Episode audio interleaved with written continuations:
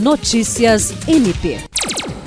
O governador do Acre, Gladson Cameli, recebeu, nesta segunda-feira, em seu escritório, em Rio Branco, o Procurador-Geral de Justiça Danilo Lovisaro do Nascimento. A visita teve caráter institucional e é a primeira depois que tomou posse como chefe do Ministério Público do Estado do Acre.